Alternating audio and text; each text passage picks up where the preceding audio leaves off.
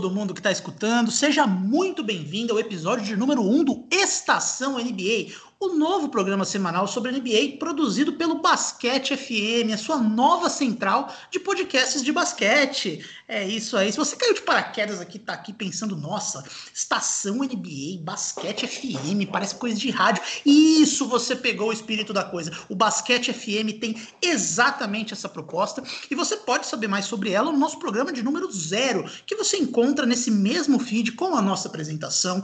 Todos os integrantes da equipe estão aparecendo lá, a gente vai falar o que que a gente, qual que é a nossa proposta, por que que a gente resolveu fazer esse formato. Então a gente dá todo o contexto de qual é esse novo projeto de produção de conteúdo em formato de podcast no nosso episódio número zero.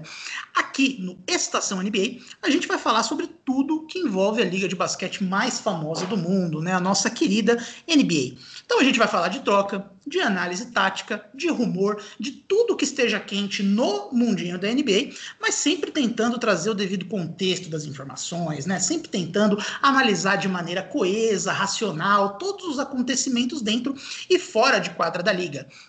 Eu sou o seu host de hoje, o Renan Ronche. Talvez você conheça minha voz de um outro podcast de basquete, o Na Era do Garrafão, podcast de história do basquete da Central 3. Mas aqui eu tô, pra, eu tô aqui para falar de presente. Nessa edição específica, a primeira edição do programa Estação NBA, a gente vai falar do tema que está pegando na NBA agora, que é a pré-temporada, né? A pré-temporada da NBA já começou, já tem jogo rolando todo dia, tem time que a gente estava bastante ansioso para saber o que, que eles vão fazer na prática prática, que já está dando ali os seus primeiros sinais de como eles vão jogar, do que, que eles querem implementar dentro de quadra. E a gente vai falar especificamente de quatro times da Conferência Leste que chamaram a atenção. Eu estou falando a gente porque é claro que eu não vou ficar aqui sozinho falando uma hora, né? Então eu trouxe, é, temos aqui alguns convidados, não porque eles são parte integrante desse projeto, mas são aqui as pessoas que irão gravar comigo a edição de hoje. Então eu vou já apresentar quem está comigo virtualmente atualmente.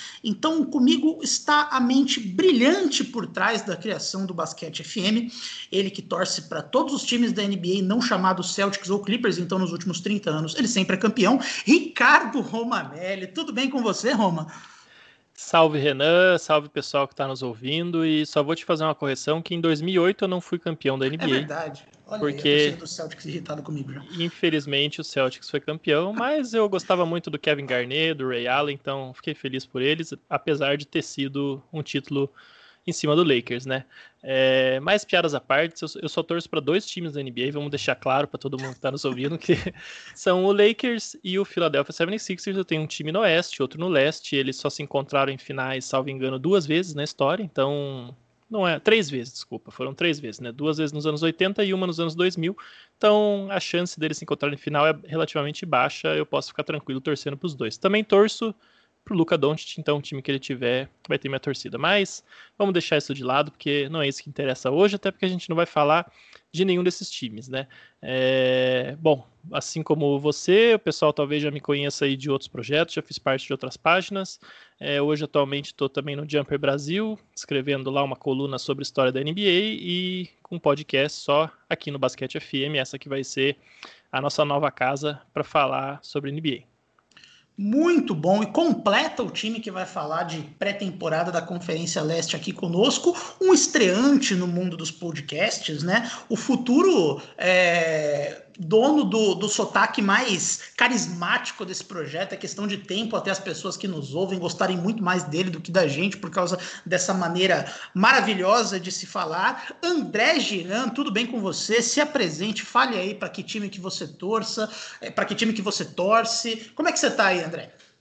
Tudo bem, Renan? É, me apresentando, vamos lá. É, eu sou torcedor do Clippers, né?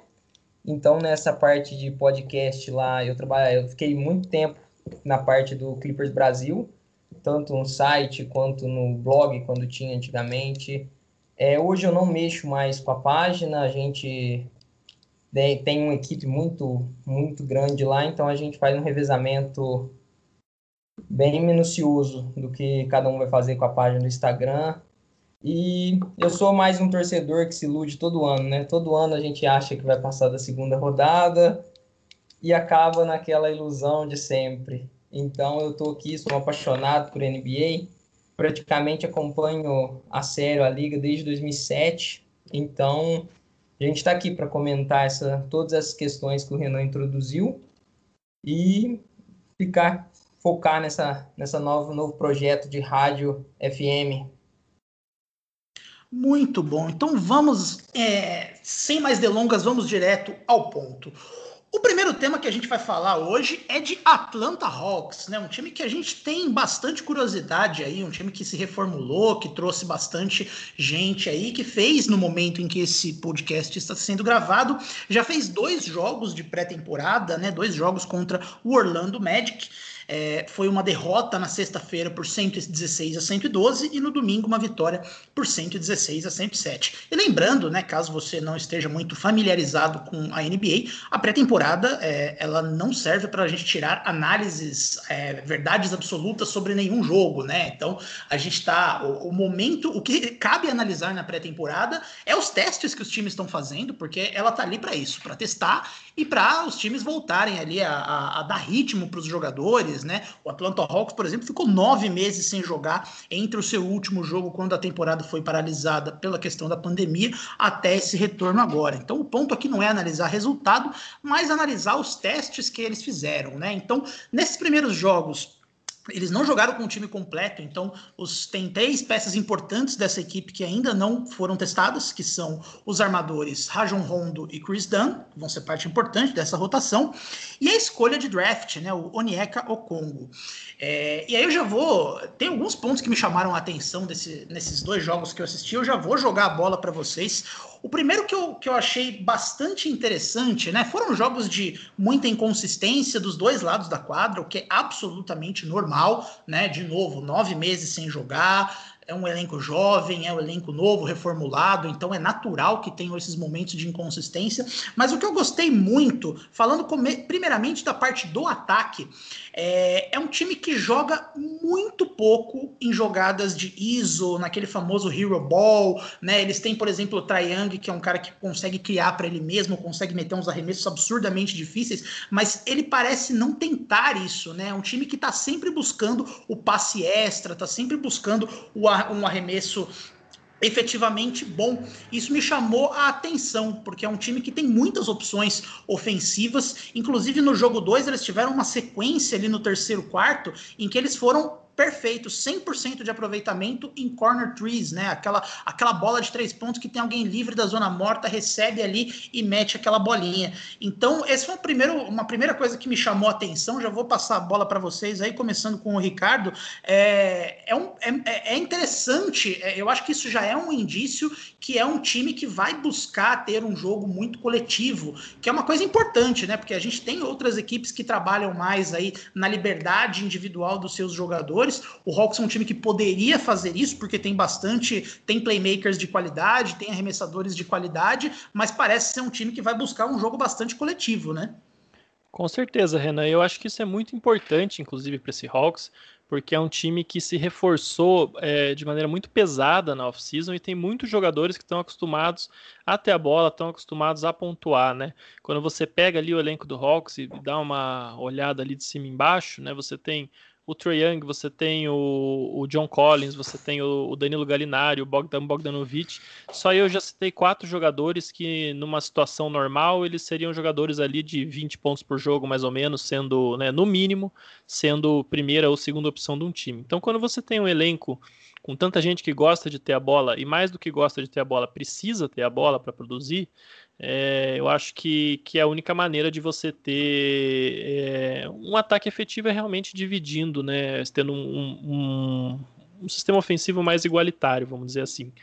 É, isso também foi uma das críticas ao time no ano passado, né? Era muita bola para o Trae Young. É, claro que a, o contra-argumento disso era, tá, mas quem vai ter a bola se não vai ser o Trae Young, né? E era um argumento muito justo, era um time que realmente não tinha outros jogadores para ficar com a bola, até tinha jogadores, né? De repente um Kevin Herter que tinha uma qualidade no arremesso, o próprio John Collins que perdeu, se eu não me engano, 25 jogos por suspensão, também é um jogador que pontua bem, mas para criar mesmo, para cuidar da bola, para iniciar o ataque, era só o Trae Young, tanto que o time fez uma troca ali no meio da temporada para adquirir o Jeff Teague, na esperança de conseguir um, um outro playmaker, né, para descansar um pouco o Trey Young.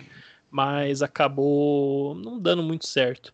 Então, eu acho que é, esse é o, essa é a direção que o Hawks vai tentar tomar agora. É, eu só tenho uma dúvida, talvez vocês até tenham alguma consideração sobre isso, é que é, o time fez muitas contratações, boas contratações, acho que todo mundo elogiou né, a qualidade das peças que eles buscaram. Também acho que eles acertaram em, em gastar nessa off-season, porque eles eram um dos poucos times com dinheiro e na off-season que vem vai ter muito time é, com dinheiro e querendo os principais jogadores no mercado. Eles sabem que eles não são o destino mais atrativo, então acho que eles fizeram certo de buscar as peças nessa off-season mas eu tenho muita dúvida sobre, não vou nem dizer sobre a defesa, mas sobre o equilíbrio desse time.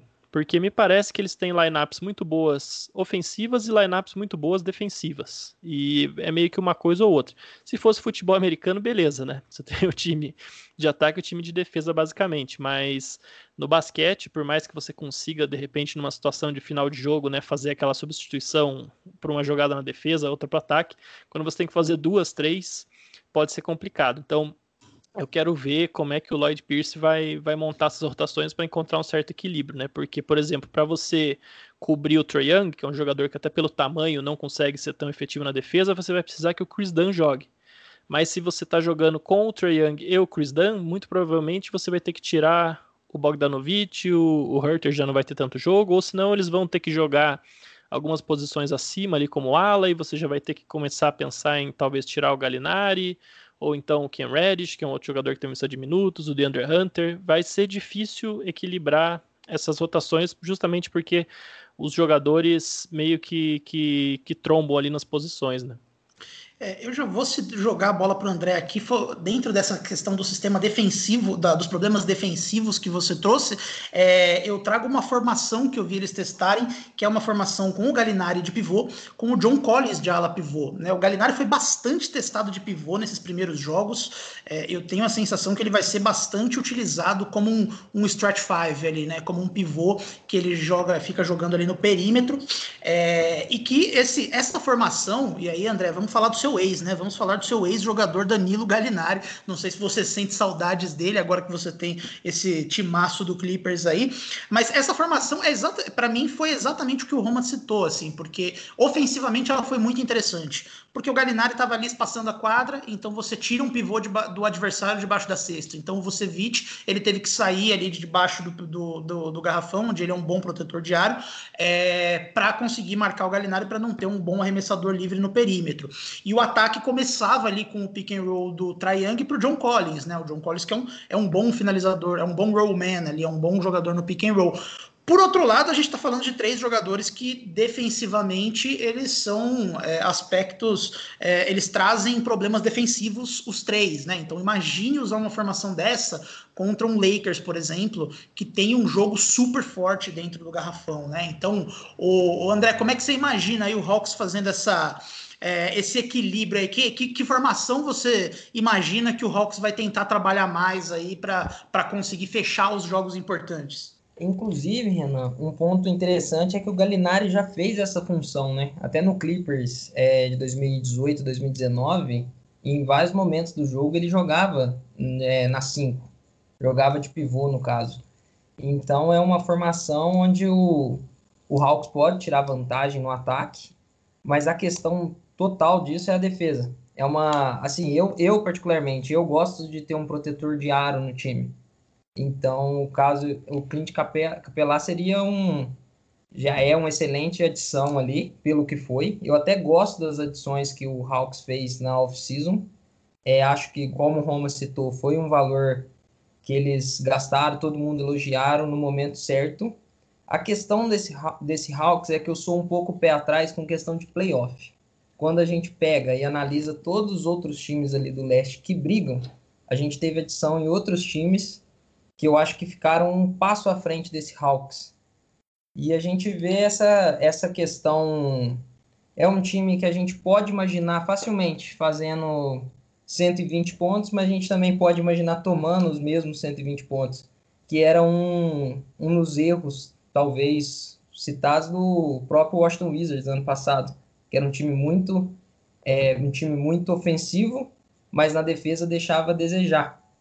Então, o ponto é, é eu gostaria de ver mais o Clint Capelá na 5, e o Galinari em poucas vezes na, nas, nessa posição, que foi onde ele teve, ele fa conseguia fazer o espaçamento com Clippers, mas a defesa, o rebote deixava a desejar em várias ocasiões, e você tendo que cobrir é, pick and roll com, com Trey Young, tendo que cobrir na defesa, não é o ideal ali. É, e você citou o Capelá, o, o eu gostei bastante desse novo Capelá, né? Porque o Capelá não teve a chance ainda de, de jogar efetivamente desde que ele foi trocado pelo Hawks, ele teve o problema da lesão dele, né? O Capelá que ele era um pivô super atlético em Houston ali, era um jogador super interessante, e dá pra, deu para ver nesses primeiros jogos que ele não vai ser o mesmo cliente Capelá que a gente viu jogar ali com o James Harden em Houston, né? A gente viu, ele já não é mais, pelo menos ele não demonstrou nesses primeiros jogos, é, a, o atleticismo que ele tinha antes. Eu, tenho, eu fiquei com a impressão que ele perdeu bastante desse atleticismo. Ele estava um pouco fora de ritmo, principalmente no primeiro jogo ali. Ele tinha muitas leituras defensivas erradas, mas aí eu acho que tem muito a ver com a falta de ritmo, né? Ele está muito tempo sem jogar mas isso eu acho que ele, ele provavelmente se recupera aí no decorrer da, da, temporada. Mas eu gostei bastante de ver como ele trabalhou muito com ganchos nessa, nesse, nesse, nesses ataques aí. Quando ele recebia a bola embaixo da cesta, ele trabalhou muito com ganchos. E ganchos é uma coisa que a gente vê pouco na NBA hoje, né? Você não vê é, muito jogador é, usando consistentemente o gancho como uma ferramenta embaixo da cesta. E eu fiquei com a impressão que ele usou muito, né? Uma amostragem muito pequena, são dois jogos de pré-temporada, mas eu imagino que o Capelá vai ter uma participação participação bem importante aí nesse reformulado Capelar, nesse reformulado Hawks, né? Pois é, eu também acho, Renan. É, falta de ritmo é até compreensível, porque é, o Capelar, o último jogo que ele fez na temporada passada, foi no dia 29 de janeiro. Então, você vê, a gente já está em 14 de dezembro, ele demorou quase um ano para entrar em quadra de novo. É claro que o próprio Hawks está sem jogar desde março tal, mas ele teve uma lesão que é bem chata né, na face plantar, então para um jogador bastante explosivo, bastante atlético, é, realmente isso tira muito do condicionamento, ele, ele é, sofre mesmo para voltar.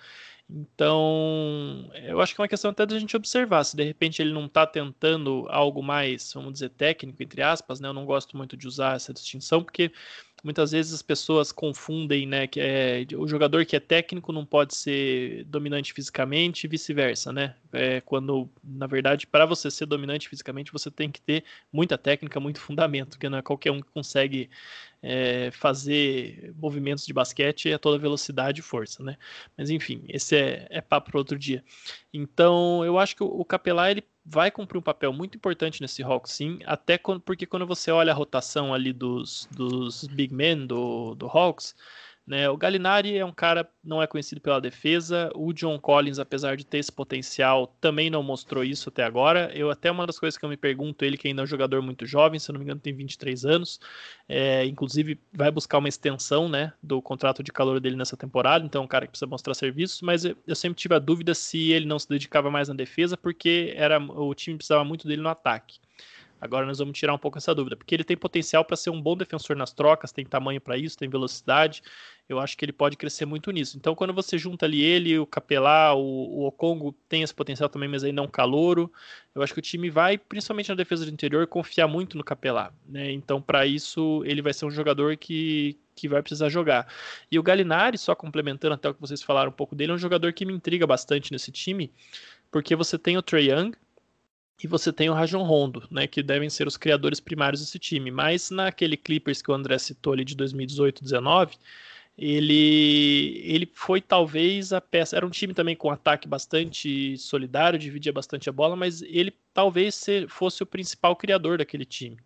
Né, e criava ali a partir do, do front court. Então, é, é, bastante interessante, porque se você lembrar aquele time tinha o Patrick Beverly como armador, né, que né, é armador só no papel, o Lou Williams, que é um cara que cria arremessos, mas é mais para ele ou para o parceiro de pick and roll dele, que no caso era o Montrezl Harrell na maioria das vezes, e, e, o Tobias Harris era o pontuador. Tobias Harris nunca criou. É, mal, mal e mal cria arremesso para ele, né? O próprio Galinari e o sistema do Clippers criavam muito para ele. Então, eu, eu quero ver se o, o Hawks vai usar o Galinari como criador secundário. E aí, se vai fazer isso a partir de qual posição? Talvez esteja aí o segredo desse teste que você mencionou do, do Stretch 5. Talvez ele vá funcionar como criador secundário como pivô, porque daí é uma lineup que você consegue ter dois criadores, ele e o, o Triangle Rondo, você consegue ter ali, de repente, um Bogdanovic, um outro arremessador, um outro defensor na outra ala, com o John Collins, que é a outra peça do time que tem que estar tá em quadra. Então, talvez esteja aí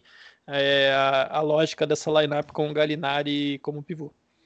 Muito bom. Um último ponto que me chamou a atenção nesse time do Hawks é em relação aos alas, né? Porque a gente teve o Bogdan Bogdanovic vindo do banco nesses jogos e quem assumiu a posição ali de shooting guard titular ali para completar o, o backcourt ali contra Young foi o Kevin Herter, que é um jogador que eu não sei o que vocês acham dele. Eu particularmente gosto muito dele. É um jogador com nenhuma mídia, absolutamente nenhuma mídia. O Kevin Herter tá indo para o seu terceiro ano de NBA. É um jogador assim é o, é o, protótipo de jogador que mais tem nesse Hawks, né? Um bom arremessador, com problemas defensivos, como a maior parte dos atletas desse time, mas ele é um, time, ele é um jogador que tem. É, as pessoas é, pontuavam a falta de agressividade dele nos seus primeiros anos de NBA, né? Ele hesitava muito para arremessar, enfim.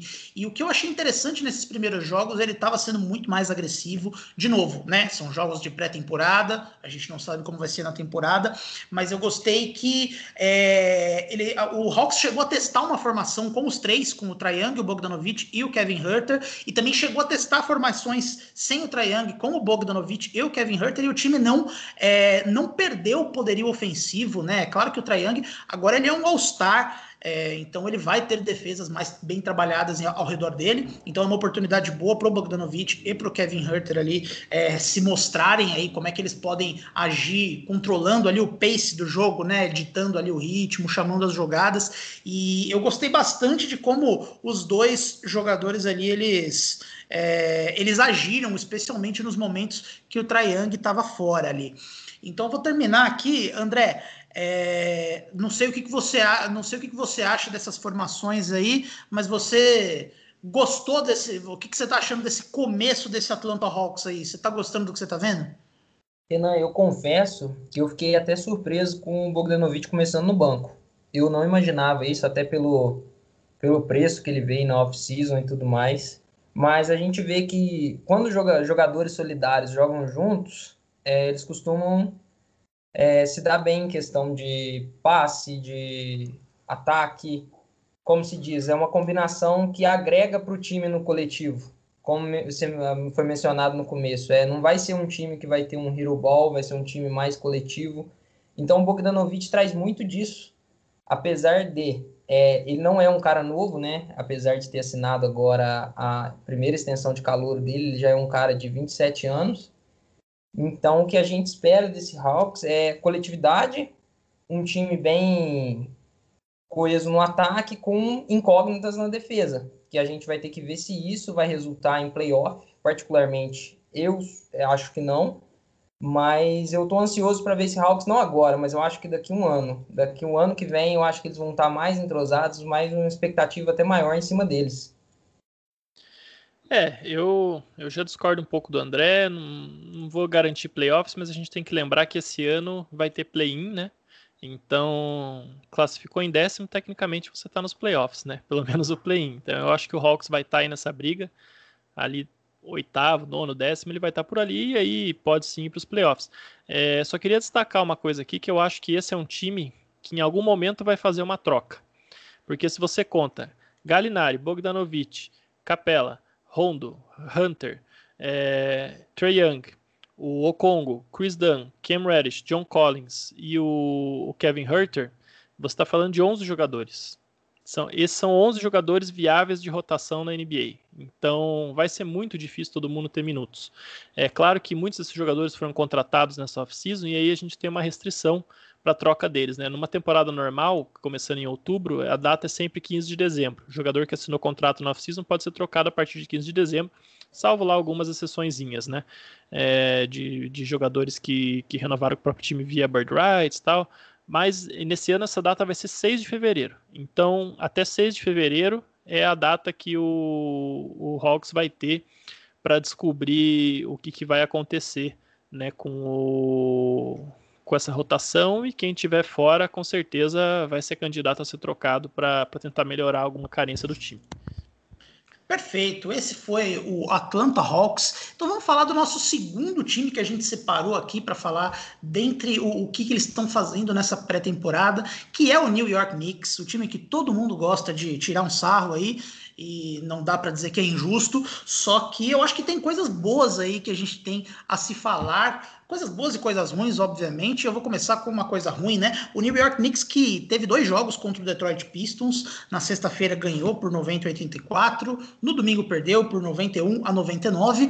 E Roma, nesses dois jogos, a gente teve dois pontos em comum, que é o aproveitamento baixo na bola de três, né? Então, no primeiro jogo, foi cinco bolas acertadas em 23 tentadas. E no segundo, 8 em 33. Então, a gente tem aí em dois jogos 13 bolas de três convertidas em 56 tentadas, um aproveitamento de 23%.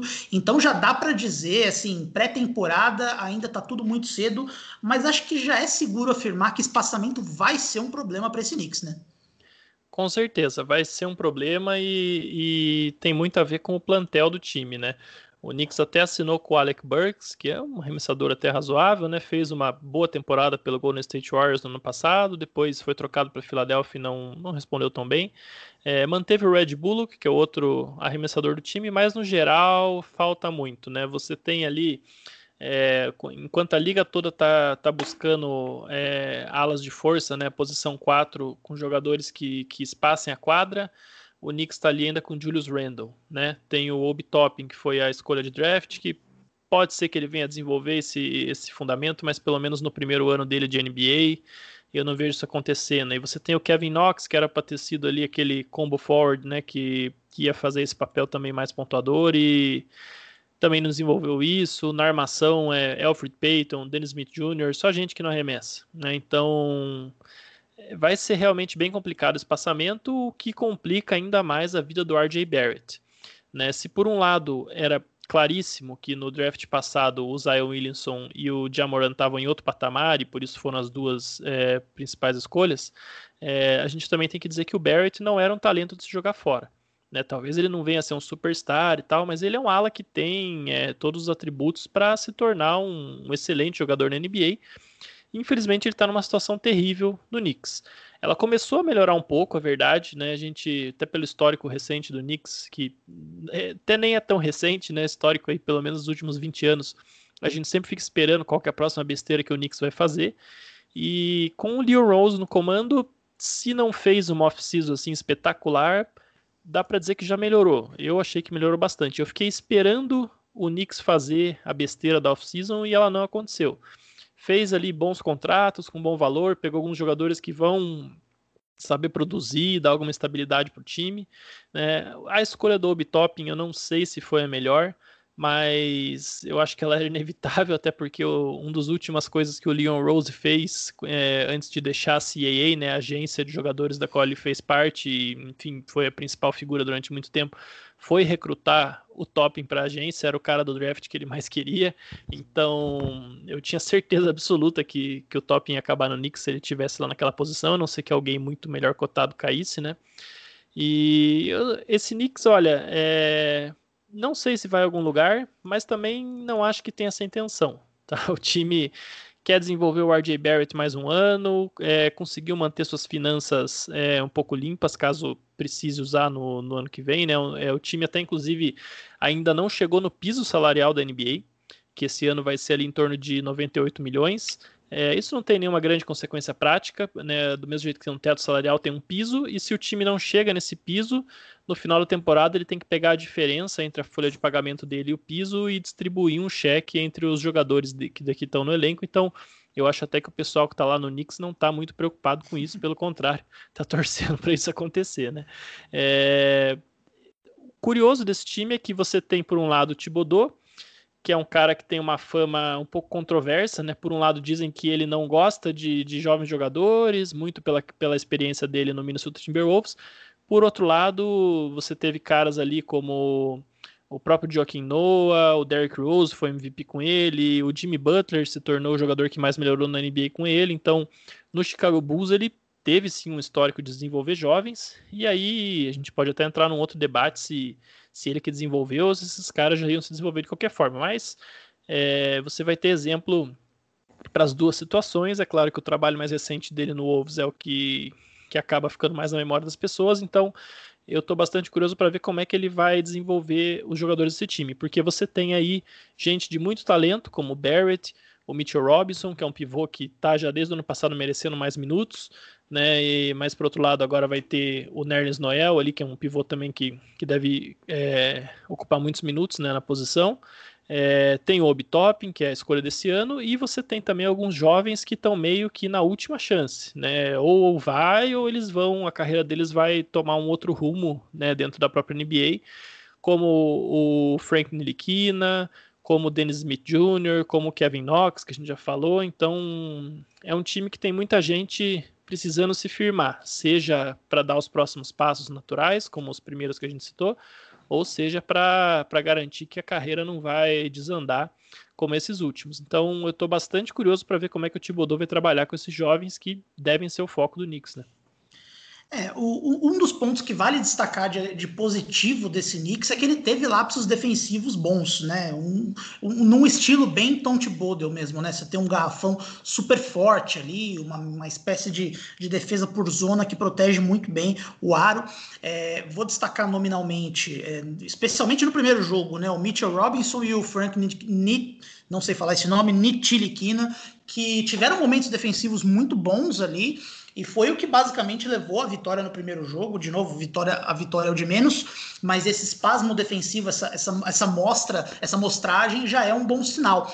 Porém, é, o que a gente viu foi a inconsistência, né? Então, segundo jogo a gente já não teve isso. O Mitchell Robinson, ele de novo ele desperdiça minutos importantes, tomou uma tec, uma flagrante ali numa porrada que ele deu no Blake Griffin, completamente bizarra, né? E aí a gente já já, já vou jogar essa essa bucha pro, pro André aqui. Antes da gente falar do, do Obitop, porque eu acho que vale a gente falar um pouco sobre ele, é, esse garrafão do, do, do, do Knicks, ele é ele é esquisito, né? Porque ele tem o Julius Randle que. Cara, o Julius Randle, para a NBA atual, ele, é, é, ele é um jogador muito irritante, né? Porque ele, ele tem dificuldade para espaçar a quadra, ele dribla demais a bola, ele quer ficar o tempo todo com a, com a bola na mão, ele tenta uns arremessos achando que ele é o, o, o Kevin Garnett no auge ali, tentando uns arremessos mega difíceis. É, ele é uma máquina de turnovers, né? Então o time erra muito com ele. E ele vai tomar minutos do. Ele não consegue ficar de pivô ali, então ele vai tomar minutos do Obi-Toppin. E o Mitchell Robinson, por sua vez, ele não. Ele, ele, é, ele deve perder minutos pro, pro Nerlens Slow, que é o tipo de jogador que o Tibbs ama, né? Então ele é aquele pivôzão, o Noah, eu tô falando no caso. Ele é aquele pivôzão, é, ele vai ter os seus 35 minutos por jogo, se deixar, é, vai ter uma boa temporada defensiva e vai estourar o joelho daqui dois anos, porque é isso que os jogadores que, que o Tibbs gostam costumam fazer. Então, André, como é que você imagina essa defesa do Knicks aí? Você, é, você imagina essa defesa se tornando algo efetivamente competitiva, competitivo, ou você acha que não? Eu, eu fico mais com a amostra do segundo jogo, Renan. Eu acho que apesar de tudo, é o que a gente não consegue ver no Knicks é uma questão de planejamento. Por que isso? Porque todo ano é um draft ali entre entre 5 e 10 de loteria e a gente não consegue ver o que, eles querem no off-season, porque apesar de ser uma cidade atrativa, não atrai nenhuma estrela nos últimos anos. É, as trocas na, no meio de temporada eles não fazem, acabam dando overpaid em jogadores que a gente sabe que não ganharia isso em outros lugares. Então é uma questão que a gente não consegue saber o que, que o Knicks vai fazer, como que vai ser esse planejamento em si. Mas em relação à defesa, o Nerlens Snow é um cara que fez uma boa temporada em Oklahoma, né? Vale lembrar também que adicionaram um, um bom armador defensivo, o Austin Rivers, que pegou uma fama onde, no pai dele, onde, na minha opinião, não, não é tão justa assim. Mas o que esperar do Knicks? É, a questão é essa, a gente não consegue ver um planejamento neles. Então, assim, o Knicks vai ser mais um ano de um dos últimos colocados do leste, que vai fazer um draft em torno de, de 3 a 10 ali, vai escolher um outro jogador que todo mundo vai reclamar no final das contas. E a off-season que vem, vale lembrar que é um time, é o time que vai ter mais dinheiro para gastar, com várias e várias estrelas potenciais, e não vai conseguir atrair basicamente ninguém. É, até fui muito, torci muito pro Knicks tentar a troca pelo Chris Paul, pelo Westbrook, para ver se mudava a cara da franquia. Mas infelizmente a gente não consegue ver, porque como se vocês citaram, é um time que não tem espaçamento, é um time que vai dificultar muito essa questão do próprio da própria defesa e a gente fica na questão da incógnita de apenas a questão que quando o Nets atraiu muito se falava do Duran e do Irving indo pro Knicks. Na verdade, eles preferiram um outro time da cidade. Então a gente não consegue ver qual que é o, o ponto que o Knicks vai pegar para a próxima off-season com muito dinheiro. Será que vai gastar o dinheiro em, em quem merece, em quem não merece? Ou vai continuar pagando em outros jogadores assim? E vale lembrar que o Julius Randle, ano que vem, ele é inspirante, né? Então, pode ser uma boa moeda de troca com alguns drafts para conseguir alguém, mas a gente não consegue imaginar isso.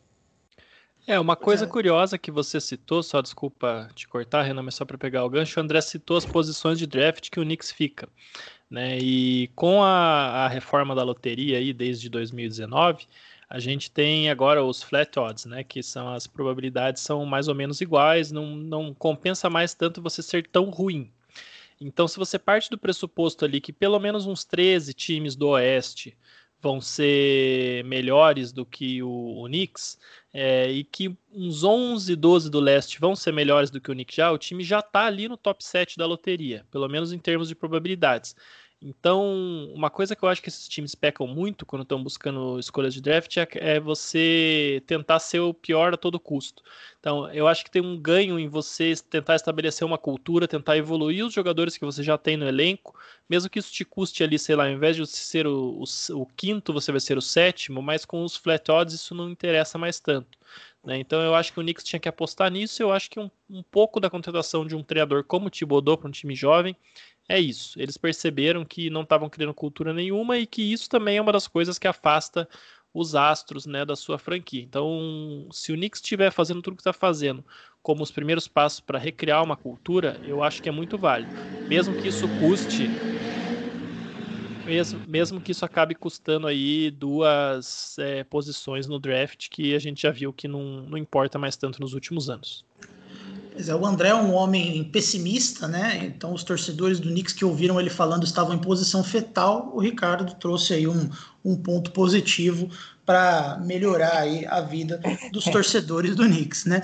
Mas aí, então, já que estamos falando de escolhas de draft, eu queria terminar, Knicks, falando dos, das nossas primeiras impressões sobre a polêmica escolha do Obi Toppin, né? O Obi Toppin que como o André citou, ele foi criticado, a escolha do, do Knicks é, foi criticada por uma questão de encaixe, né? Então o Obi Toppin, ele veio para a NBA ali nessa, nessa classe atual com o selo de um dos jogadores mais talvez prontos para já causar um impacto imediato na NBA, só que com um teto não muito mais alto do que o que ele já poderia trazer em primeiro momento e com problemas defensivos, né? Então ele é um ala pivô que não consegue jogar muito de pivô ali, mas ele também tem dificuldades em espaçar a quadra, então ele tem é, com, o, o Knicks já tem um problema com defesa, com espaçamento, então o Obitopin ele vem ali numa posição bem ingrata.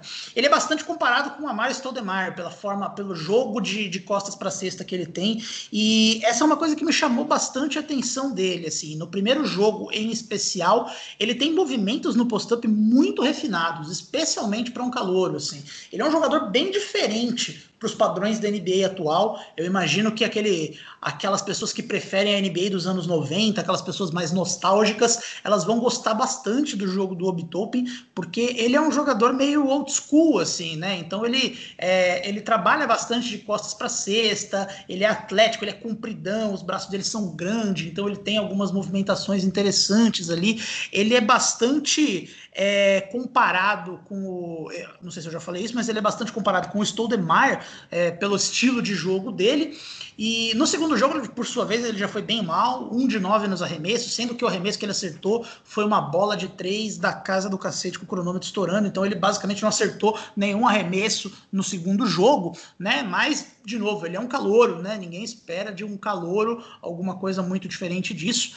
É... Mas eu particularmente gostei bastante das primeiras impressões que eu tive do Obi ali. Eu fiquei até assim com uma impressão que o Obi e o Barrett ali, eles podem ter um, uma, uma, um encaixe bastante interessante, desde que haja uma montagem adequada em torno deles. Queria saber o que, que vocês acham. É, eu também acho. O Top é um cara que, que a escolha foi até um pouco criticada, né? Mas é, eu acho que é um jogador válido, vamos dizer assim. Ele tem muitas opções de pontuação e a gente tem visto uma NBA onde cada vez mais é, o, o, jogador ser versátil e ter tamanho, né? Versátil no ataque. No ataque e na defesa também, mas principalmente no ataque. Ter tamanho são as coisas que valem na liga, né? É, até porque nos playoffs, é, os jogadores menores, por melhor que eles sejam, é, eu acho que quase 100% deles eles acabam em alguma forma sendo mais afetados pelas defesas, né? Que são mais físicas, trocam mais, os times se planejam melhor. E no final das contas não adianta, basquete é um jogo de tamanho. Então, se você tem um jogador é, com a altura que tem o topping, né, e com a habilidade que ele realmente demonstra, como o Renan já comentou, podendo ainda crescer em outros atributos, é, eu acho que vale a aposta, especialmente nesse draft aí que a gente sabe que não tinha nenhum jogador aí transcendental, né? Sempre acaba surgindo alguém, é verdade. Vale lembrar que o último draft que foi considerado dessa forma foi de 2013, onde justamente surgiu o Yannis Antetokounmpo na 15ª escolha. Então, é, tudo pode acontecer, draft não é uma ciência exata, mas é, sendo um recrutamento em que faltavam esses grandes prospectos, eu acho que o Topping é uma escolha válida pelo perfil de jogador que ele é e ele vai ter literalmente um grande palco para se desenvolver em Nova York. Perfeito. Então vamos passar rapidamente para o nosso terceiro time, que é o Charlotte Hornets. Né? O Charlotte Hornets que joga na noite em que este podcast está sendo gravado. Então talvez a gente tenha, tenha mais coisas para ser, serem ditas sobre o Hornets do que vai ser dita aqui. Até o momento o Hornets teve um jogo contra o Toronto Raptors, onde ele perdeu por 111 a 100. Obviamente o grande assunto do que, que gira em torno do Hornets é o Lamelo Ball, onde ele mostrou todas as ferramentas de um playmaker playmaker eficiente que ele pode ser, né? Uma visão, tem alguns lances ali, o lance que a bola para enterrada do Biombo, aquela bola de costas para cesta, então ele tem é, de costas para cesta não, aquela bola de aquele passe de costas no, em transição. Então ele, ele mostrou algumas ferramentas. Tem alguns pontos que do Hornets que me chamaram a atenção que eu queria levar para vocês. Uma delas é o Miles Bridges, né? Porque o Hornets é aquele tipo de time, ele, ele é tão pouco midiático, né? Que, que a gente meio que esquece dos jogadores que lá estão. E eu acho que a gente esqueceu um pouco do quão bom é o Miles Bridges, né? O Miles Bridges que ainda tem 22 anos, é muito novo. Ele, ele, eu acho que ele foi usado um pouco errado nos primeiros anos dele no Hornets. Ele usava, ele era muito jogado, é, usado como ala pivô, mas agora com a chegada do Hayward, eu imagino ele jogando plenamente como um wing ali, como um small forward Ford. Ele é muito explosivo, muito atlético e eu acho que ele tem todas as ferramentas para se tornar o principal pontuador desse time do Hornets, porque ele, é, o Hornets não, não, é, ele tem bastante playmakers ali, mas ele tem pouca gente para finalizar o serviço. Então eu acho que essa é uma chance grande do Miles Bridge, do Miles Bridge é, conseguir destaque aí. Eu acho que eu particularmente espero um salto dele jogando com playmakers tão bons aí quanto ele tem no Hornets. É um dos pontos que me chamou a atenção. Segundo ponto que me chamou a atenção no Hornets, que eu achei a coisa mais bizarra do mundo, são aqueles gêmeos. Os gêmeos Cody e Caleb Martin, é, eles têm uma história muito esquisita, né? Porque eles são gêmeos, começa daí. Não que gêmeos sejam esquisitos, mas assim, eles, eles foram draftados na NBA no mesmo time. Eles jogaram basicamente a mesma quantidade de minutos, eles foram jogados para D-League basicamente juntos. E no primeiro jogo, eles só entraram em quadra juntos.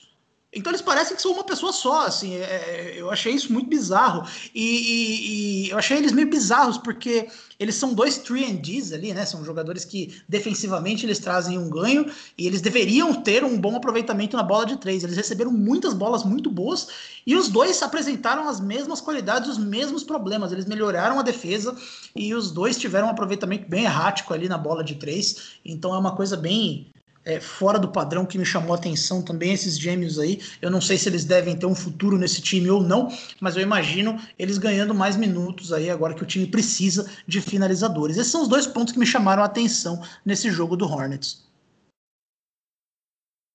É, exatamente. O Lamelo Ball é a atração que todo mundo quer ver, né, Renan? Eu, pessoalmente, talvez tenha uma opinião é, melhor sobre ele do que, que a maioria das pessoas. Eu acho que ele tem uma chance boa de ser o maior talento desse draft, que, de novo, é um draft que ninguém espera que tenha aí um superstar transcendental, mas O, o Lamelo é um, é um criador de jogadas alto. É basicamente o perfil de jogador que sempre vai, vai no mínimo, comandar os jogos na NBA, né? Então, eu acho que é uma excelente aposta do Hornets, é, que também é um time que estava precisando né, de um jogador para ser a, a, identidade da franquia. O próprio Kemba Walker, mesmo sendo All-Star e tudo mais, não, não era um jogador com esse apelo. O Lamelo pode vir a ser, até com, com novas gerações e tudo mais. Então, se você pensar no aspecto midiático, foi uma escolha é, bastante acertada. E o Hornets fez duas coisas é, legais que eu acho que podem ser um, um excelente um excelente catalisador para a evolução do Lamelo Ball. Né? A primeira é a contratação do Gordon Hayward. Nossa, mas esse contrato maluco de 120 milhões de dólares foi uma boa coisa? É, né? Deve estar todo mundo se perguntando. É, bom, o Hornets não ia gastar esse dinheiro com, com mais ninguém, então é, tá aí cheio de calor, né? Jogador com contrato baixo, tudo mais, esse espaço estava lá sobrando na folha. E, francamente, entre contratar aí, sei lá, dois é, coadjuvantes que iam custar uns 15 milhões, né, 20 milhões por ano, eu acho melhor contratar um jogador do nível do Gordon Hayward. Eu acho que ninguém em Charlotte acha que, que esse contrato não, não foi pago acima do que é o valor do Hayward no mercado. Mas qual que é a ideia? Se você for soltar a bola na mão do Lamelo Ball, né, para ele como calor ali já já sair fazendo tudo, cuidando da bola, tudo mais, não vai dar certo. Você vai queimar o cara, você precisa de alguém que vá ajudar ele a se desenvolver. E o Hayward é um cara que, que nos círculos da NBA ele é conhecido como tendo uma excelente postura, vai poder ajudar ele e outros jogadores jovens que tem no elenco também, né, mostrar como é que se comporta na NBA, como é que você tem que ter uma postura, né, de treino, de dedicação, de comprometimento. Então, para quando você considera o pacote todo, eu acho que foi uma contratação válida e é um cara que vai te ajudar a não queimar o Lamelo Ball naquelas horas decisivas, que é um jogador de muito talento. E o outro aspecto que ele precisa desenvolver é justamente o arremesso. E aí eu lembro que o Kemba Walker, quando chegou em Charlotte, também não tinha um bom arremesso as primeiras temporadas dele ali, ele arremessava 30% dos três, 32%, até que de repente ele pulou ali para aqueles 37%, e depois fez as últimas temporadas com 39%, 38%, que é uma excelente marca ali para o volume de 7, 8 bolas que ele arremessava por jogo. E o principal responsável por essa evolução é um assistente técnico chamado Jay Hernandez, que estava na, na, comissão do Steve Clifford na época, é, depois ele saiu e ele voltou no finalzinho ali da estada do Kemba em Charlotte e hoje ele faz parte da comissão técnica do James Borrego e que o próprio Borrego que é o cara que ajudou a desenvolver também o Tony Parker em San Antonio. Então você tem dois é, assistentes técnicos que, que, desculpa, você tem um assistente técnico e um técnico que quando era assistente tem aí um histórico enorme de desenvolver armadores como é o Lamelo Ball. Então eu acho que ele está numa excelente situação. É, se ele tivesse ido parar, talvez no Knicks, alguma coisa, a cobrança seria muito pior e tudo mais. Ali em Charlotte ele está quietinho, escondido, entre aspas. Eu acho que é um bom cenário para ele se desenvolver. E até os gêmeos Martin, que você citou, o Caleb e o Cody Martin, eu acho que eles são jogadores que podem achar espaço nesse, time do Hornets. É até legal citar que eles são da Carolina do Norte, né? O estado de Charlotte, então são heróis locais, entre aspas, vamos falar assim. É, mas eles são jogadores bons jogadores defensivos para o backcourt. E num time que tem Lamelo Ball, Devonte Graham Terry Rozier, você vai precisar disso, né? Então a gente pode imaginar aí algumas lineups com eles e um desses outros armadores ajudando a, a equilibrar a rotação. Vale lembrar também, Roma, que o, o Terry Rozier ele, tá, ele esteve até em muitos rumores de troca, né? Quando o Lamelo foi surgiu né, como escolha do draft, ele estava pronto já para muita gente se dizia até no Instagram, ele fez uma postagem que dando a entender que ele seria trocado e acabou não sendo. Os meus pontos com o Hornets são basicamente dois. Essa questão que você comentou do Lamelo arremessando, como que ele vai ser, e ter bons companheiros ao lado dele, porque criando é, nesses jogos dá para ver que ele tem uma visão diferenciada, que ele consegue criar para os companheiros. Mas o segundo ponto que eu senti falta nesses jogos, é, eu acho até que o Renan também, é a falta de um pivô para aproveitar mais os passes dele, para aproveitar mais ele o pick and roll, essa visão de jogo diferenciada que ele tem. Aí fica essa questão: será que o Lamelo vai ser titular com a troca do Terry Rozier? Será que os, três, é, os três vão se, se complementar? Como que fica nessa questão do Hornets, mas eu, eu sinto a falta de um pivô. Acho que o Hornets deveria tentar um pivô que consiga fazer um rollman para aproveitar o Lamelo ao máximo ali, a parte de criação dele. É, lembrando que o, o, Hornets ofereceu uma bolada de dinheiro para o Montrezl Harrell, né? Outro ex aí do nosso amigo André Giran, que acabou saindo do Clippers aí, indo para o Lakers pela, pela mid-level exception, oferece, recebendo um salário bem menor do que ele ganharia em Charlotte. É, e o Harrell acho que seria o, nome perfeito para esse time do, do, Hornets, né? Porque ele de fato ele é um cara é, muito bom finalizando embaixo da cesta ali, trabalhando no pick and roll. Então eu imagino o, o Harrell ele faria muitos pontos ali jogando com, com o Lamelo. É, o Hornets não testou a formação, pelo menos nesse primeiro jogo, a formação com o, o Devonte Graham, o Terry Rozier e o Lamelo jogando juntos, uma formação com esses três em quadro ao mesmo tempo. Então vamos ver se agora esses testes vão ser feitos, né? Mas de fato de, parece desde já que o, o, Hornets vai sofrer demais sem um pivô, né? Vale destacar que o Lamelo ele tem um volume alto de turnovers, né? Já era já era, ele já vem para a NBA com esse estigma, ele arrisca passes muito difíceis e é, nesse primeiro jogo a gente viu que isso não vai parar. Ele, ele deu alguns passes que viraram turnovers, mas vale destacar que alguns a culpa não foi dele. A culpa foi que quem estava recebendo o passe era o Cody Zeller, que não acompanhou a jogada. É, aliás, 2020, um pivô titular da NBA ser o Cody Zeller. Vamos, vamos, me ajuda aí, né, senhor Michael Jordan? Porque o Cody Zeller, ele, ele é, não é um jogador para ser titular de um time da NBA, pelo menos em termos de qualidade técnica, ele, ele peca bastante. Então, muitos dos turnovers vieram pela por, por, ele não conseguir acompanhar a jogada. E eu acho que se o, se o Hornets não conseguir uma troca por um pivô confiável, eu imagino que a gente vai ver muito isso. Assim, o volume de turnovers do Lamelo crescendo, uma boa parte disso se devendo à falta de um pivô um pouco melhor para jogar com ele e debates é, incessantes sobre isso na internet. E Renan, mais do que isso, foi a questão do Montreal também, é que saiu a reportagem que o Clippers até ele disponibilizou aos times a questão de tá fazendo a sing and trade, tá aceitando pelo Montreal, tanto que não era uma opção manter ele, mas quando ele foi para o Lakers pela mid-level, inviabilizou qualquer outro negócio. Pois é. Então vamos ver aí como vai ser o Hornets, né? Hoje tem mais um jogo aí contra o Raptors. Vamos ver o que, que o que, que a gente, o que mais a gente pode esperar desse time. E para finalizar aí o nosso último time que a gente gostaria de dar uma lupa nesse, nessa primeira edição do nosso Estação NBA, não poderia ser outro senão o Brooklyn Nets, né? O Brooklyn Nets que é, teve o retorno aí de Kevin Durant e Kyrie Irving às quadras, né? O Kevin Durant que estava há 552 dias sem jogar um jogo oficial de basquete. O Kyrie Irving que estava há 316 é, dias, porque ele também teve uma lesão no ano passado. O Nets que venceu o Wizards por 119 a 114. O Wizards que não que poupou seus principais jogadores, né? Então Westbrook, Bradley Beal e o Bertans não jogaram. Mas de qualquer forma, eu acho que o, o retorno do Durant e do Irving, por si só, talvez sejam uma das principais histórias da pré-temporada. Né? Lembrando, como a gente está lembrando o episódio inteiro, pré-temporada, momento de teste, de intensidade baixa, não é parâmetro para tirar grandes conclusões.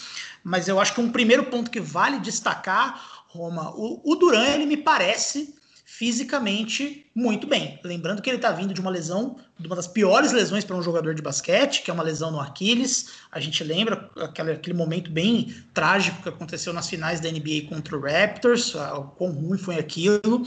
É, é uma lesão que já encerrou a carreira de muito atleta, então existe, existe uma questão de como que o Duran voltaria, né, se ele voltaria sendo o melhor o, o jogador que dominante que ele era ou não. E a primeira impressão acho que foi muito boa, né? Ele, ele, ele, ele deu aquele mid-range, aquele pull-up clássico dele, ele fez é, 15 pontos, se eu não estou enganado. É, então ele, ele, ele fez algumas pontuações muito boas, algumas jogadas clássicas dele.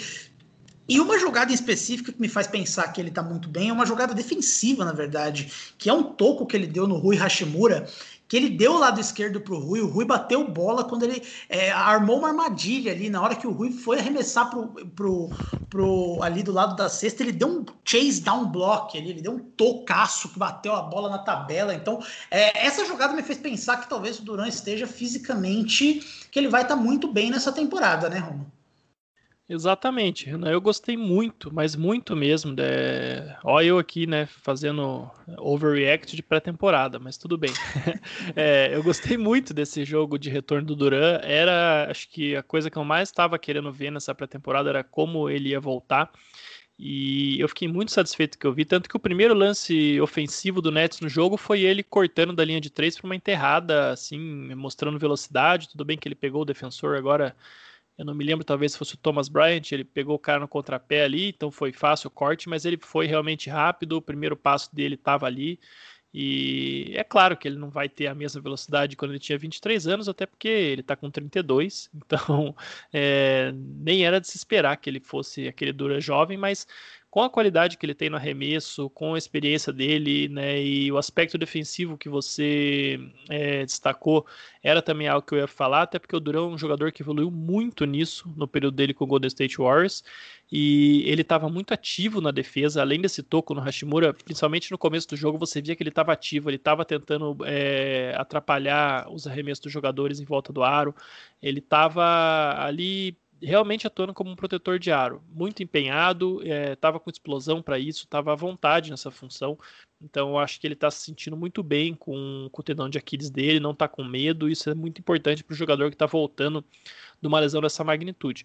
Outra coisa que eu também achei, talvez seja o uniforme preto, né? O pessoal que recorre a esse tipo de artifício vai entender o que eu estou falando, mas eu, ele me pareceu um pouco mais magro, tá?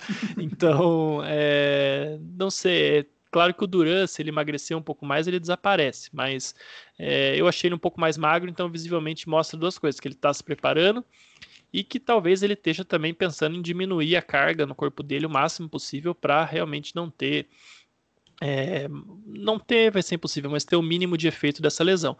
E se o Duran for 85%, 90% do que ele era, o Brooklyn Nets é candidatíssimo ao título da NBA, candidatíssimo mais ainda a chegar na final pela Conferência Leste. Né? Um time é, muito completo. Eu tenho algumas dúvidas sobre a defesa desse time, né? Você não tem é, jogadores assim, é, você não tem defensores, vamos dizer, estrelares em algumas posições. É, o DeAndre Jordan já foi um bom defensor, faz tempo que não é mais, mas você tem o Jarrett Allen, um pivô interessante. Você tem o Torian Prince, que é um, não foi muito bem na primeira temporada dele no Brooklyn, mas foi uma temporada bastante conturbada, né? O time ali num ano de transição para para realmente ser esse super time aí com Kyrie e Kevin Durant.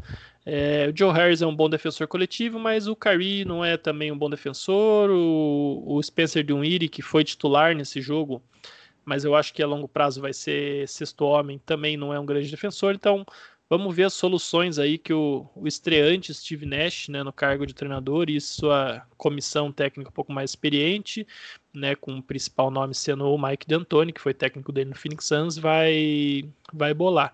E uma coisa que é curiosa, é que muito tem se falado sobre né, como é que vai ser o vestiário desse time, ah, o Kyrie é um cara complicado, o KD é um cara complicado, é, tem muita gente que compara também a situação do Nets desse ano com a situação do Clippers no ano passado, né, que era um time que tinha ali alguns jogadores que levaram o time para um, um outro patamar que ninguém esperava, e de repente o time consegue duas estrelas e eles, entre aspas, não são mais ninguém, não mandam mais no time, e isso gera todo tipo de problema de vestiário. Né? A gente viu exatamente isso acontecer no Clippers esse ano, com o Patrick Beverly, o Lou Williams e o Montrezl sentindo um pouco né, dificuldade em ceder liderança ao Kyle Leonard, principalmente o Paul George.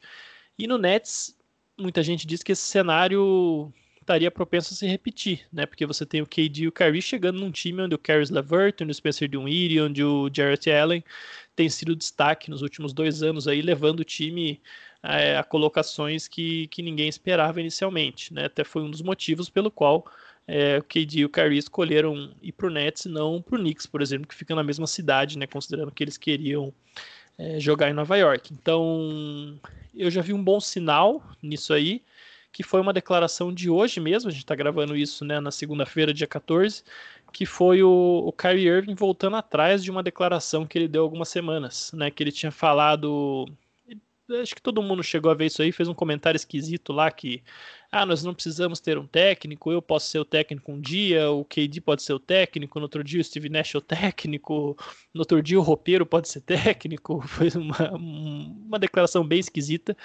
E hoje, né, na primeira sessão dele com a mídia, lembrando que ele é, tentou não fazer mídia esse ano e a NBA já falou pode parar com isso, vai fazer sim, deu uma multa lá para ele para o Nets.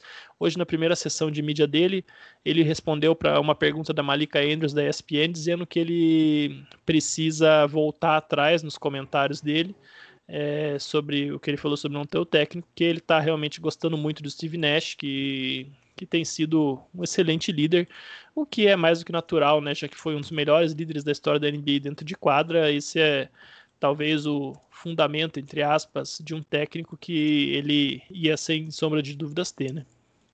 Pois é, e você citou essa questão do, de lidar com egos. É, tem uma situação que eu achei bastante interessante, né? O Caris Lever, ele não jogou nesse primeiro jogo, né? É, ele, ele foi, ele não sei o que aconteceu com ele, que ele não atuou, mas o Nash ele já deu a entender, ele já falou, inclusive, que o Lever vai atuar aí mais num papel de sexto homem, né? E, e o Nash ele, eu achei bem interessante a forma que ele que ele usou, porque ele, ele fez uma comparação bem. Ele vai ter o papel do Ginobili. Ele usou o, Mano, o nome do Mano Ginobili e falou, citou sobre como jogadores no basquete titular, quem, quem, quem é titular é quem termina, não quem começa o jogo, né? Mas a gente sabe que existe uma vaidade muito grande por parte dos jogadores em começar jogando, em ter o nome dele sendo falado ali na, na, na introdução dos times. Existe essa vaidade. E, e eu fiquei com a impressão que a forma como o Nash falou que o Lever vai atuar como sexto homem foi bem numa tentativa de, de tentar apaziguar, de tentar, é, sabe, amaciar o ego dele ali para ele não se sentir mal por assumir uma posição vindo do banco, né? Então ele cita o Mano Ginóbili, ele fala que ele quer mais o Lever com a bola na mão, né? O Lever que ele joga mais hoje no off-ball. Então me pareceu que essa, essa fala do Steve Nash meio que foi para tentar é, para tentar dar uma apaziguada nos egos ali. Já é um, um, um professor ali trabalha, tentando já fazer o, o, controle de egos desse time, que sem sombra de dúvida é uma questão. E André, vou citar outro, outro ex seu aqui, né? Um episódio repleto de, de, de ex-jogadores do Los Angeles Clippers. O Landry Shamet me chamou bastante atenção. É o Landry Shamet que é um, que é um, um, um encaixe excelente, né? Com, esse, com os principais jogadores, porque ele não é um jogador que vai demandar a bola na mão, até porque se ele demandar a bola na mão, alguém vai dar um tapa na cabeça dele para ele parar de ser bobo. Mas ele é um. É, eu, eu gostei bastante do, do, da capacidade de 3D dele, né? Ele foi defensivamente bastante, é, bastante ativo dos dois lados da quadra. O Shemet, que eu acho que ele é um pouco é, injustiçado aí é, pelo, pela atuação dele no Clippers. Não sei se você gostava dele ou não, mas o que, que, você achou dele aí? Renan, mas é, além da, da atuação do Duran, que é o destaque, todo mundo queria ver, eu gostei demais do Land Shemet. Questão é, é, se a gente falou muito do espaçamento com o Indo Knicks, o Nets eu acho que é o maior exemplo da NBA do espaçamento quase que perfeito. Porque você consegue espaçar a quadra. As duas estrelas, é, eles conseguem tanto espaçar para três pontos, mas usam muito, muito, muito a média distância, que é uma coisa que cada vez mais vai diminuindo a frequência de arremesso assim na NBA.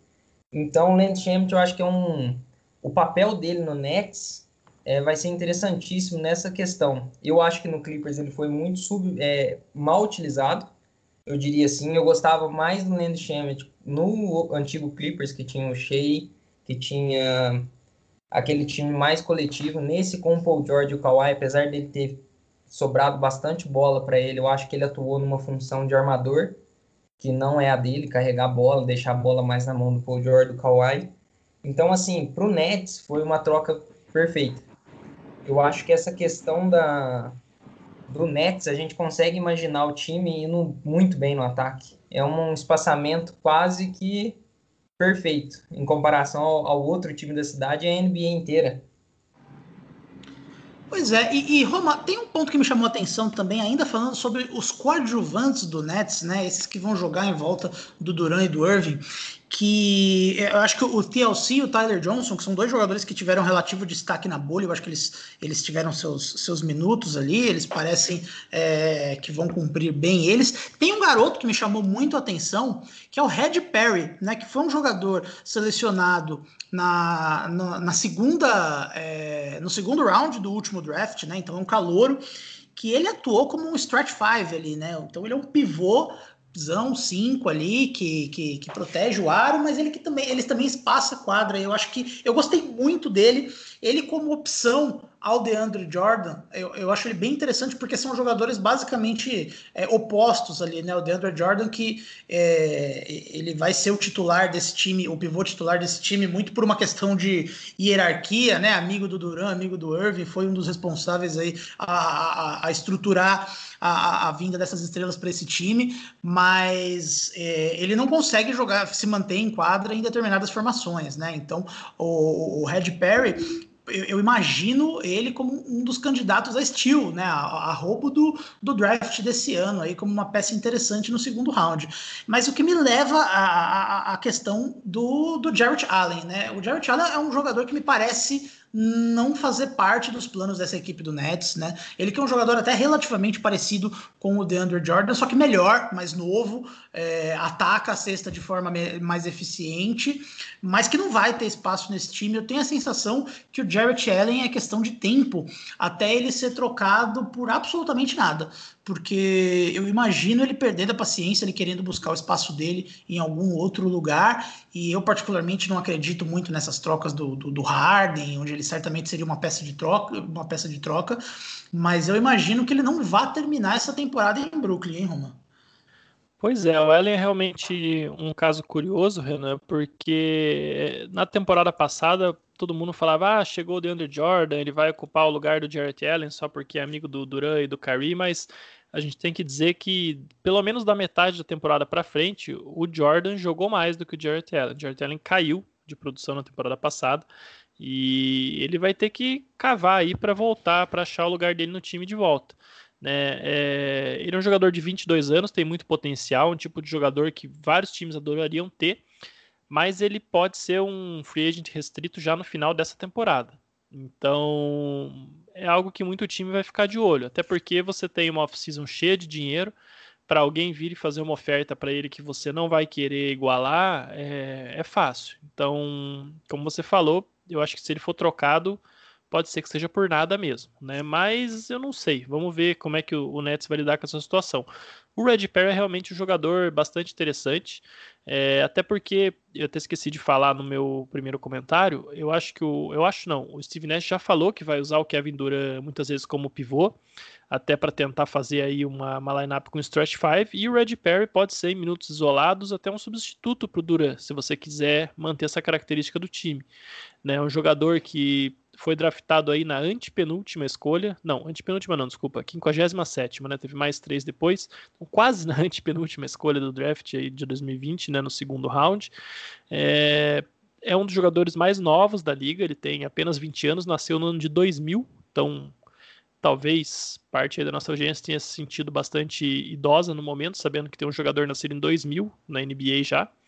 É, e é um, é um cara que pode realmente fazer essa função, pode ser um substituto para o DeAndre Jordan e, e, oferecer essa variação tática, porque se ele se firma como um stretch 5 e você consegue ali uma lineup com ele, Duran, é, vamos imaginar aí talvez um Joe Harris, né, o Caris LeVert e o Kyrie Irving, é, é um espaçamento assim absurdo.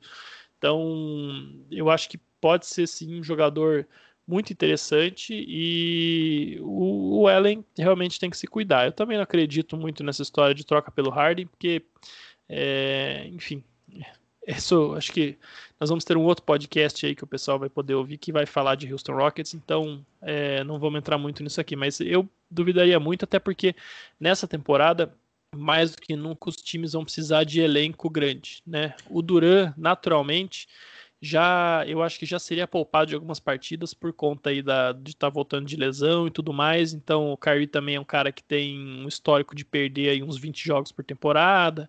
Você quer eles dois saudáveis para os playoffs, então eu ficaria com o elenco grande se eu fosse o Nets, não trocaria aí de um Iri, Lavert, mais alguém por um, um jogador, né, ou aquelas trocas, quatro jogadores por dois aí que o pessoal especula, porque eu acho que o Nets vai ser, vai, vai achar mais utilidade em ter um elenco grande do que buscar uma terceira estrela, né, como além do Harden, já especularam aí Bradley Bill, que por, a, por hora não deve mais sair de Washington, ou Zach Lavine, a gente já viu aí todo tipo de especulação, né, para esse time do Nets, mas eu acho que eles vão pelo menos começar a temporada desse jeito e, e ver como a coisa anda. Muito bom. E eu tenho, não sei se existe mais algum ponto que vocês querem destacar nominalmente do Nets. Tem um último ponto que eu quero citar. Eu quero tecer palavras bonitas a Kyrie Irving, porque eu sou muito fã do jogo do Kyrie Irving. Eu sei que ele tem vários problemas, é, mas eu particularmente é, cara, o Irving é um dos jogadores que eu mais gosto de ver jogar, assim, porque a, a, o nível de dificuldade dos arremessos que ele tenta, né, é aquele tipo de jogador que é, é ele dá uns arremessos que você fala, cara, por que, que você tá fazendo isso? Mas a resposta é porque você acerta. E ele efetivamente também é um cara que estava quase um ano sem jogar pela lesão. E eu acho que ele também deu sinais excelentes aí de, de, de estar voltando aí a, a, boa forma. Ele que deu arremessos dificílimos, num nível de dificuldade bem complexo. É, e ele matou bola pra caramba, dos jeitos mais variados possíveis. E enquanto ele e o Duran estavam em quadra, o Nets estava fazendo 25 pontos de vantagem com a maior facilidade do mundo, com os dois se esforçando minimamente para isso. Então eu queria dizer que o Kyrie Irving também parece estar é, fisicamente muito bem, né? Assim como o Duran, eu imagino o, o Irving voltando já no modo bem é, força total sobre um aspecto físico.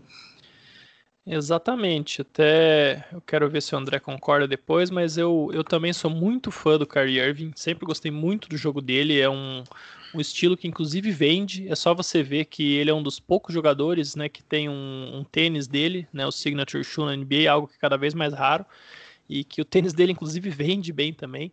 Então, é um jogador que, vamos dizer, o fã, eu não gosto de falar o fã casual, porque fica uma coisa meio pejorativa, mas o pessoal que acompanha a NBA de uma maneira mais, né, menos intensa, talvez, é, gosta muito dele justamente por isso. Um jogador que chama atenção e que eu acho que, se por um lado ele fala, assim, umas bobagens e tudo mais, ele, ele é um cara muito autêntico e você vê que ele a, preocupação dele, a cabeça dele está nas coisas certas, né? A gente teve ali aquele episódio dele né, querendo que o debate fosse ampliado sobre se era a hora da NBA voltar a jogar no meio da pandemia, no meio do movimento Black Lives Matter, ele acabou sendo ridicularizado por algumas coisas sendo que na verdade ele estava levantando pontos mais do que justos, pontos absolutamente necessários, né, fazendo da maneira correta, tentando chamar os jogadores para uma conversa mais ampla. É, foi muito atacado por isso, até pela própria mídia, né, principal que cobra a NBA. Então, é, eu achei uma situação muito injusta.